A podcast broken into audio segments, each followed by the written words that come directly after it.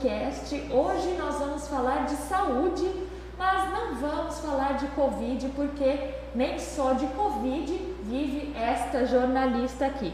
É claro que a gente tem que é, enriquecer vocês com informações sobre os protocolos de segurança, mas hoje nós vamos sair um pouquinho desse assunto e vamos, vamos falar de saúde, porque saúde não é só Covid, né? Tem muitos outros aspectos que importam para a gente também. Aqui na minha frente vocês só conseguem ver um médico, mas eu tenho dois médicos aqui, que são cirurgiões vasculares, Dr. César Campos e Dr. Aldo Zampieri. É, eles vão falar para gente de um assunto super interessante que são as varizes. Mulherada, todo mundo sofre com varizes e a gente fica na dúvida: usa calça jeans, não usa? Usa meia calça, não usa? Cruza a perna, não cruza? É complicado esse assunto, mas eles vão é, esclarecer todas as nossas dúvidas aqui. Os comentários já estão abertos, vocês podem comentar e deixar perguntas para eles que eles vão responder aqui também, tá bom? Doutor César, doutor Aldo, muito obrigada pela presença de vocês e por vocês terem aceito o nosso convite, tá bom? Nós agradecemos o convite, Daniela. Obrigado. Ah, é um então, prazer muito grande estar com vocês. Ah, que bom. Então vamos começar. É, o que são as varizes? Bom, eu vou começar falando então. É, as varizes, Daniela, é o seguinte: no sistema circulatório nós temos duas partes principais, que são as veias e as artérias. Cada uma tem a sua função. É, no caso das veias, que estão relacionadas às varizes, né? As varizes são as veias quando elas ficam enfraquecidas. Às vezes elas são responsáveis pelo retorno do sangue de algum local. Então, falando especificamente dos membros das pernas, dos membros inferiores, as veias das pernas estão trazendo sangue que chegou já nos pés e nas pernas, estão trazendo de volta para o coração continuar bombeando essa circulação. As varizes, elas vêm exatamente Então existe uma dilatação, um enfraquecimento dessas veias e uma consequente, um, um consequente congestionamento da circulação nessas veias doentes.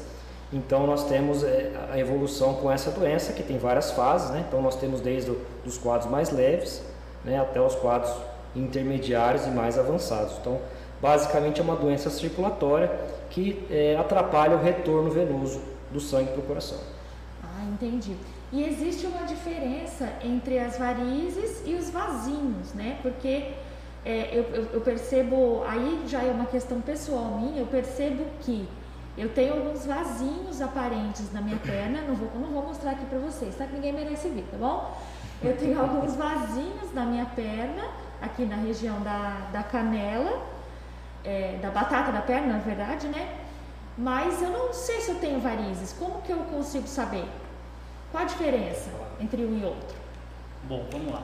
É, dentro do escopo da doença de varizes, nós temos uma classificação clínica, tá? que é a chamada classificação de SEAP, que classifica a doença venosa de acordo com a progressão. E nessa classificação, ela, ela classifica desde os casos mais simples, que basicamente está relacionado com algo estético, até os casos mais complexos. Então, a, a, os primeiros níveis de classificação do SEAP, 1 e 2, é, ele representa aquele paciente que ainda não tem sintomas e tem vasinhos perceptíveis. Nem sempre esses vasinhos representam uma doença, mas pode sim representar já estabelecido uma, uma, uma, uma dificuldade desse retorno venoso e um mau funcionamento das válvulas que direcionam o fluxo é, para retornar para o coração. Então é, é extremamente importante quando a gente identifica esses vasinhos, a gente fazer uma avaliação a fundo para saber se trata-se apenas de algo estético, que muitas vezes é o caso, ou se pode já representar o primeiro sinal de uma doença é, já estabelecida.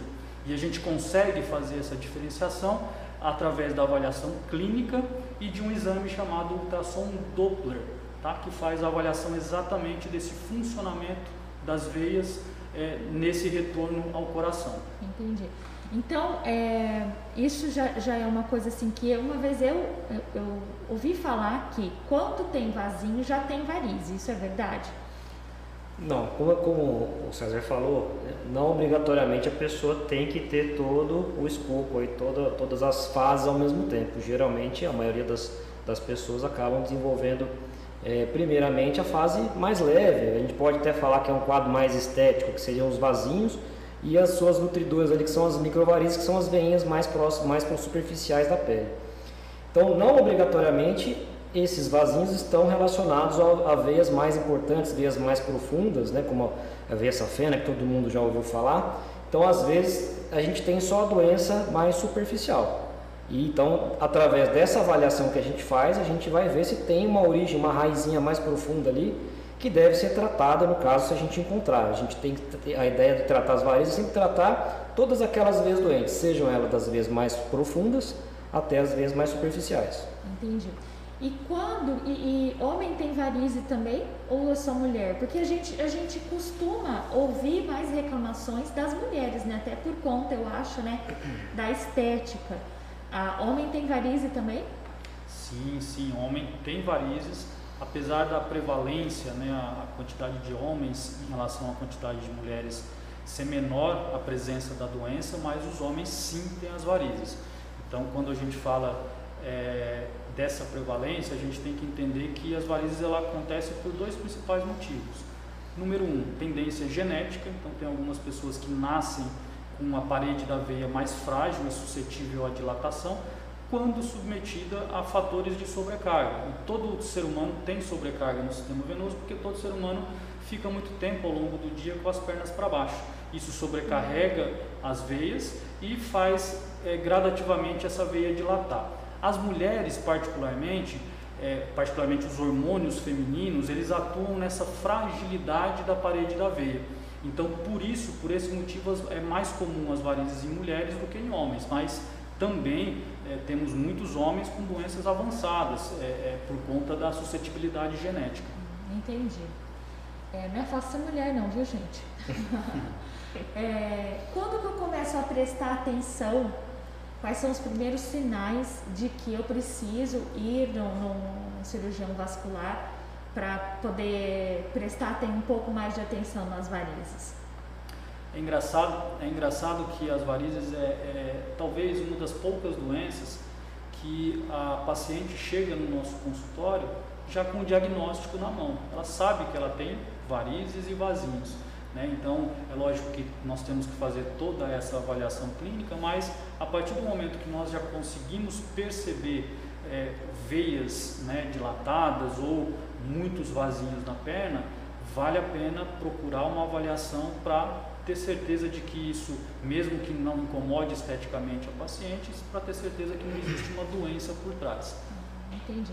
As veias dilatadas seriam aquelas, é, é, tipo uma protuberância na perna, né? São mais, elas são mais saltadas, seria isso? A gente consegue ver, é aparente? Muitas vezes a gente consegue ver né, os quadros mais, mais é, exuberantes, né?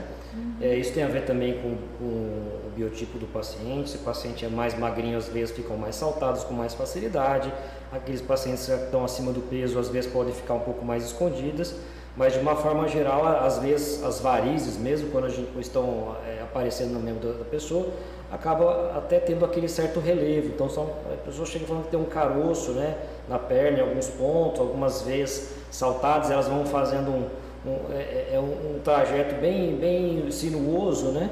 Então não é tão difícil de a pessoa já sabe que ela tem, na maioria das vezes ela chega sabendo.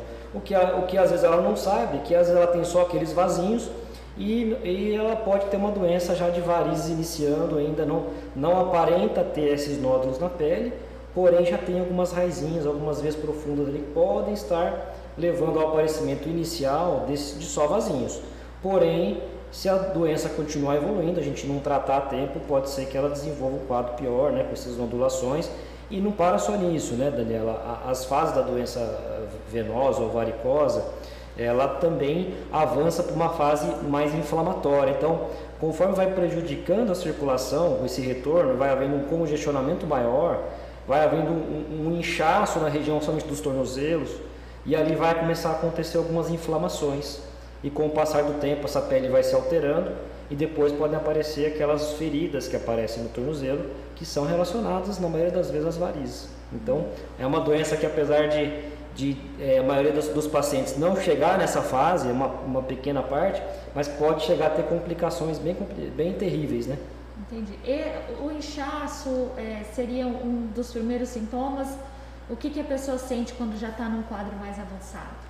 Sim, o inchaço ele é um sintoma bem comum, né? É, não é obrigatório a pessoa ter varizes para ter inchaço, basta ela ter uma rotina, é, hábitos de vida aí pouco saudáveis, ela, a pessoa que passa muito tempo sentada, por exemplo, ou muito tempo em pé, sem movimentar muito as pernas durante o dia, ela já pode ter um inchaço. Então, não é só o inchaço, tem que ter uma justificativa. Então, a pessoa que tem a doença varicosa, é intensa, com muitas varizes, é, é, pode contribuir sim para piorar esses inchaços. Então, dificilmente é só as varizes que causam inchaço. Porém, é, é, quando está presente as varizes e o inchaço é um fator de, de complicação. A gente tem que ficar atento que esses pacientes podem evoluir com as complicações a longo prazo. Mas é comum a gente ter, por exemplo, dores na perna, um desconforto, alguma coisa assim parecida? Sim, sim. Os sintomas típicos das varizes, ele é exatamente aquela sensação de peso, cansaço nas pernas, que vai surgindo ao longo do dia, geralmente é mais intenso no período da tarde e tem uma característica muito peculiar, que quando a, a paciente deita, né, a toda aquela sobrecarga submetida ao longo do dia, ela desaparece, porque a, não existe mais a força da gravidade né, atuando contra o retorno venoso. Então, é, geralmente, os pacientes que têm sintomas acontece no período da tarde e é, melhora completamente quando o paciente deita. Então, esse é, esse é o sintoma típico. Lógico que tem algumas outras variações, queimação, formigamento, mas que são menos comuns. É preciso deitar com as pernas para cima. É uma delícia deitar com a perna para cima, né? Mesmo quem não tem varize. Mas é preciso deitar com as pernas um pouco elevadas ou não? É, não, não, necessariamente é necessário, é, não necessariamente é necessário, né? Não, não, necessariamente você precisa elevar as pernas. O simples fato de você colocar as pernas na altura do coração, ou seja, deitado completamente na horizontal, essa sobrecarga, essa sobrecarga ela já não existe e o retorno venoso passa a ser facilitado. Lógico, se eu colocar as pernas para cima, a força da gravidade vai ajudar o retorno venoso. Então, por isso, né, essa sensação de maior conforto quando a gente eleva as pernas. Mas para um, é, para um tratamento e diminuição da sobrecarga, por exemplo, basta ficar na, na horizontal. Tá certo. É, vamos falar agora de tratamento. Vocês têm um protocolo de tratamento diferenciado no consultório de vocês, né? O senhor pode falar alguma coisa sobre isso, doutor Aldo? Então, Daniela, a gente está vivendo uma situação bem atípica, né, com a pandemia com a, do coronavírus, né, o novo coronavírus. E, e isso a gente sabe, está vivendo na pele, todo mundo está vendo o que está acontecendo, né, cidades fechando, lockdown, comércios tendo que se adaptar, é, hospitais fechando, hospitais só recebendo casos de urgência e emergência. E os pacientes eles não param de ter os outros problemas, né? Então, varizes não é diferente as pessoas continuam nos procurando com os problemas circulatórios, né? Inclusive a Covid tem algumas implicações nisso, né? Tem eh, casos de trombose que são associados, então aumentou até o, a procura no nosso consultório, mas as varizes, que é o, que é o grande procura do, do cirurgião vascular, continuam aparecendo. Então, é, a gente se viu numa situação em que a gente não tinha, não poderia contar ma, muito mais com o hospital para fazer alguns tratamentos.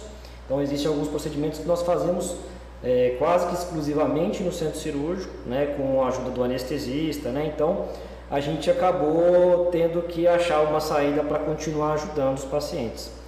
Então hoje, mesmo aqueles casos que têm varizes mais intensas, varizes maiores, com safenas dilatadas, que tradicionalmente seriam feitos no centro cirúrgico, então através de técnicas minimamente invasivas, cuja principal aí que a gente tem utilizado é o, é, é o endolaser, que é uma fibra ótica que queima a veia por dentro, né? Então, mesmo essa técnica era, é, vinha sendo feita no centro cirúrgico, hoje nós conseguimos, através do protocolo, com anestesia local, né, é, implantar a, o procedimento no consultório, né, nível ambulatorial. A pessoa vem, faz o procedimento e vai embora. Então, ela não, não tem internação, não precisa ficar no hospital que está cheio de, de coronavírus. Né? Então, e outra coisa, ela, ela, como é anestesia local, ela não precisa fazer a recuperação, né, uma anestesia, daquela hack anestesia que geralmente se faz para varizes. Então hoje a gente conseguiu implantar. Não, então o tratamento que a gente dos casos leves a gente já fazia no consultório, né, que é as aplicações, o laser para vasinhos e tal. Agora a gente faz tudo quase no consultório, inclusive essas varizes maiores. Ah, Então não é preciso ter medo na hora de, de procurar ajuda se a pessoa está sentindo um desconforto nas pernas por causa da varize, né?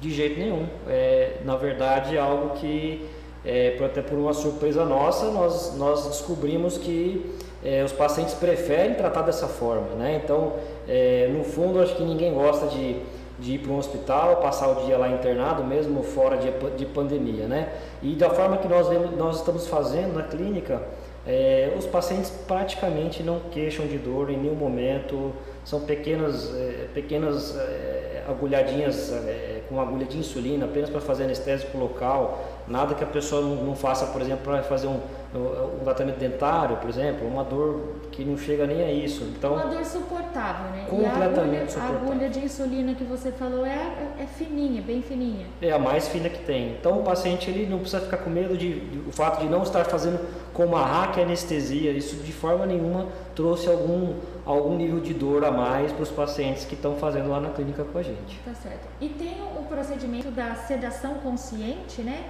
Como que funciona isso?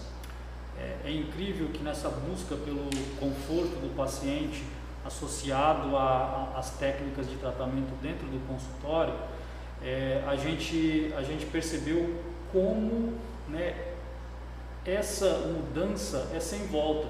Mesmo depois do Covid, a gente vai continuar fazendo dentro do consultório, porque é incrível como o conforto do paciente acontece em todos os momentos dos procedimentos lá. Em busca desse conforto a mais para o paciente, nós fomos em busca de, do que nós chamamos de sedação consciente, é, que nada mais é do que uma sedação através de um gás que é emitido por uma máscara, e esse gás, ele, além de trazer uma sensação completa de relaxamento do, do, do paciente, ele promove uma analgesia muito forte, equivalente a 15 miligramas de morfina. E isso traz um conforto a mais para o paciente. Então a gente, a gente começou a perceber, praticando a sedação consciente, a gente é, começou a perceber que aqueles procedimentos, mesmo os estéticos, que eram uma experiência desconfortável para o paciente, não, cheguei, não chegava a ser algo doloroso, é, extremamente desconfortável, mas para alguns pacientes que tinham alguma sensibilidade a mais era desconfortável, a gente conseguiu transformar esses procedimentos em algo confortável e prazeroso para o paciente. É incrível é, o depoimento dos pacientes depois dos procedimentos. Simplesmente a gente escuta o que a gente mais escuta, doutor, não posso ficar mais umas duas horas, pode continuar fazendo mais aplicação, mais duas horinhas. Né? Doutor, não posso levar esse aparelhinho para casa para relaxar o estresse do dia a dia? É incrível o que a gente tem escutado. Ótimo, ótimo. Adorei a sinceridade dos seus pacientes. É incrível, é incrível. que beleza.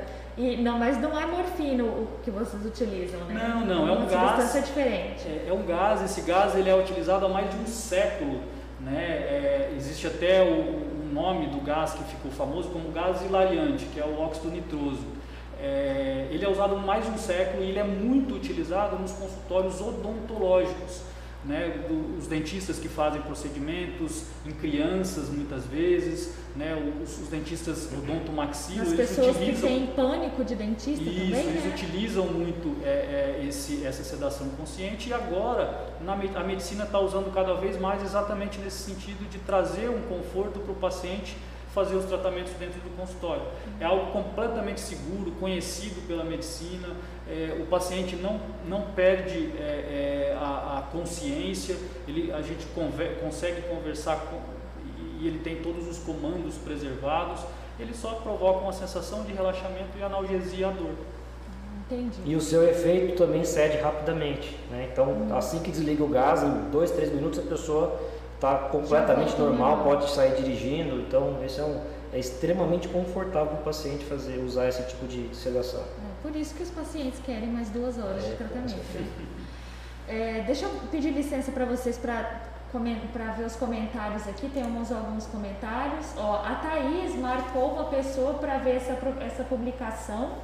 A, a Thaís Lima marcou a Miriam Lima. Miriam, Fica de olho aí, Rose Dias, ó, fica de olho aí que deve ser uma informação importante para você, hein? O Marcelo, nosso querido colaborador que está em home office, bom dia Marcelo, tá mandando bom dia para vocês também, doutor Bom dia Marcelo. César. Bom dia Marcelo. sempre buscando atualizações para melhor atender seus pacientes. Parabéns. É isso mesmo, gente. É, eu acho que não só a medicina, mas como todos os profissionais de, de forma geral tiveram que, é, se não se adaptar, melhorar o serviço prestado, principalmente por causa da pandemia, né? Antes da gente começar a conversar, antes do, do Dr. César chegar, estava conversando com o. Aldo, e que por conta desses procedimentos feitos no consultório, a pandemia não atrapalhou muito o atendimento de vocês, né? Não é? Não foi isso? É, a gente teve, a gente teve um grande susto naqueles primeiros 15 dias de 2020, março de 2020, e, e a gente começou a se movimentar, né, em busca de, de, é, de segurança para o nosso paciente, evitar levar o paciente a um ambiente é, hospitalar, onde, onde o coronavírus está aí, e é, é, claro que a gente é, teve que buscar adaptações, mas a gente conseguiu e a gente conseguiu recuperar muito, muito rápido. Então, essa mudança né, de, de, de atendimentos é, nos proporcionou é, ter um impacto muito pequeno dentro da nossa clínica em relação a, a, ao lockdown, a todas as dificuldades do coronavírus. Isso é ótimo. Ó, a Rose Dias já chegou aqui, a Thaís chamou, a Rose chegou. Rose, seja bem-vinda. Depois o programa fica salvo no Facebook e no YouTube, você pode assistir. Se você chegou agora, você pode assistir o que você perdeu se você tiver alguma pergunta a respeito da, das varizes, fique à vontade. Ainda tem mais um tempinho para eles responderem aqui, tá? Doutores, e o pós-operatório? Eu posso chamar de operação? Pode, pode chamar de operação, né? A gente considera como são os procedimentos esses maiores que a gente tem feito com anestesia local, ainda são cirurgias, mas a gente pode, pode falar que elas são minimamente invasivas. Nossa. Então, o fato da gente usar dispositivos como uma fibra ótica, por exemplo, que é através apenas de uma punção, de um furo na pele, nós conseguimos tratar uma veia inteira, né, uma safena, que é a coxa inteira, por exemplo, através de um pequeno orifício na pele. Isso faz com que o pós-operatório seja fantástico, né? em termos de recuperação, você não tem pontos para cicatrizar, você não tem cortes para cicatrizar. Então todo, todo o, a, o processo do tratamento ele é feito por dentro da veia. E a veia praticamente indolor, né? A gente não, praticamente não tem dor nesses pós-operatórios desses pacientes. O máximo que, que eles vão, vão notar são alguns aqueles roxinhos que ficam em alguns locais, onde a gente entra com agulha, mas é o máximo, é muito tranquilo, com, com medicamentos comuns, o pós-operatório se torna bem tranquilo. Muito mais tranquilo do que a cirurgia convencional, que era feita com cortes, removendo veias maiores, né? Então hoje isso é, podemos chamar de cirurgia, mas são cirurgias minimamente invasivas. E que cuidados os pacientes têm que ter nesse pós-operatório? Porque já sai, a gente já sai do, do consultório dirigindo, né? Nós podemos voltar às atividades normais. Mas é preciso ter algum, um, seguir algum tipo de recomendação? Sim, é, isso vai depende um pouco, Daniela, de cada procedimento, né? Os procedimentos menores, que são apenas as aplicações dos vasinhos e o laser para os vasinhos, é, as recomendações são são muito poucas, né? É basicamente evitar esforço físico no dia da, da sessão, que a pessoa vai lá, e nos, nos dias, é, dias seguintes evitar basicamente a exposição solar para evitar a formação de manchas. Já nesses procedimentos um pouco maiores, a gente pede aí um repouso relativo de cerca de 48 horas, onde o paciente fica usando aquelas meias elásticas para dar um maior conforto, né? diminuir a formação de algum, alguns pequenos hematomas, esses roxinhos que a gente conversou, depois a pessoa praticamente retoma as atividades dela de uma forma, pelo menos em casa, com dois dias ela está fazendo de tudo, né? E em mais uma semaninha está retomando atividade física, é bem tranquilo pós-operatório. Essas meias elásticas são as meias de compressão que a gente escuta falar ou não? São sim, diferentes? Sim, sim. Essas meias elásticas, elas, ela, ela faz parte de, de algo fundamental no tratamento das varizes, porque como eu disse, a causa das varizes está relacionada à genética e a sobrecarga do dia a dia de ficar com a perna para baixo. E as cirurgias elas não tratam a causa, nem a genética e nem essa sobrecarga. Né? O que a cirurgia faz é tirar da circulação a veia doente para direcionar o fluxo do sangue para as veias saudáveis. E aí é que entra a meia elástica. A meia elástica ela consegue atuar diminuindo a sobrecarga no sistema venoso. Então ela faz uma compressão gradual é, no sentido do pé ao coração ajudando o sangue a retornar para o coração e diminuindo a sobrecarga na parede da veia que causa as varizes. Então, em todos os momentos, né, quem tem a doença de varizes, existe a recomendação do uso dessa meia, dessa meia elástica, seja para tratamento, seja para prevenção após um tratamento, né, para aquelas veias que ficaram saudáveis depois do tratamento não se tornem doentes pela sobrecarga e pela genética. Tá certo. Deixa eu dar bom dia para mais umas pessoas aqui no nosso programa ao vivo. Ana Lelis, bom dia mais uma vez. Doutores, a Ana está sempre com a gente aqui nos programas, viu? Todos os programas ela assiste. Eu tenho certeza que ela é uma pessoa muito bem informada. Temos também aqui um bom dia do Reginaldo. Oi, Reginaldo, bom dia. Seja muito bem-vindo. Quiser fazer alguma pergunta, ainda dá tempo, tá bom? É, eu gostaria de agradecer a presença de vocês aqui. O nosso tempinho já está quase. Se alguém tiver que fazer alguma pergunta, a hora é agora, hein? É, eu gostaria que vocês fizessem as considerações finais de vocês para que a gente possa é, fechar esse nosso bate-papo. Por mim, é claro, eu ficaria conversando com vocês a tarde inteira, porque, gente, saúde. Saúde é um, um, assunto que me interessa muito e eu sou jornalista, jornalista já viu jornalista sem ser curiosa? Eu ia fazer pergunta para eles aqui o dia inteiro, desde a faculdade até a cirurgia vascular. É, fiquem à vontade, deixem um recado aí para a população. Eu acho que para a gente é um prazer muito grande de estar tá, tá vindo aqui, é, passar algumas informações importantes para a população. É, a gente não pode deixar de, de, de, falar sobre a realidade que nós estamos é, que nós estamos passando e, desejar que tudo isso né, é, seja breve e que, e que termine, a gente volte ao nosso dia a dia habitual. É, quero deixar as portas abertas da nossa clínica, da, da, da Neovasc, para todos que estão assistindo, para toda a população de Três Lagoas. A gente não vai fechar as nossas portas, nós vamos continuar fazendo né, o melhor para o nosso paciente e tentando evitar a, a, a, levar a necessidade de levar o nosso paciente para o ambiente hospitalar. Então, tudo que a gente puder é, atuar dentro da nossa clínica no âmbito é, fora do hospital, a gente vai fazer.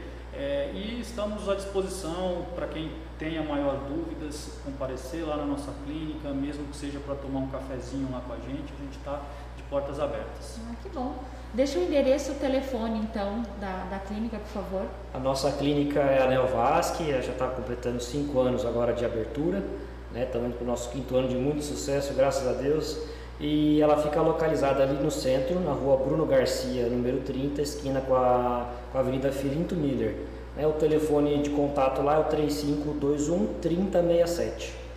Tá certo. Pessoal, muito obrigada pela presença e pela participação de vocês. Espero que tenha sido uma entrevista tão enriquecedora para vocês quanto foi para mim, tá? A gente volta amanhã no próximo programa. Um beijo, tchau, tchau.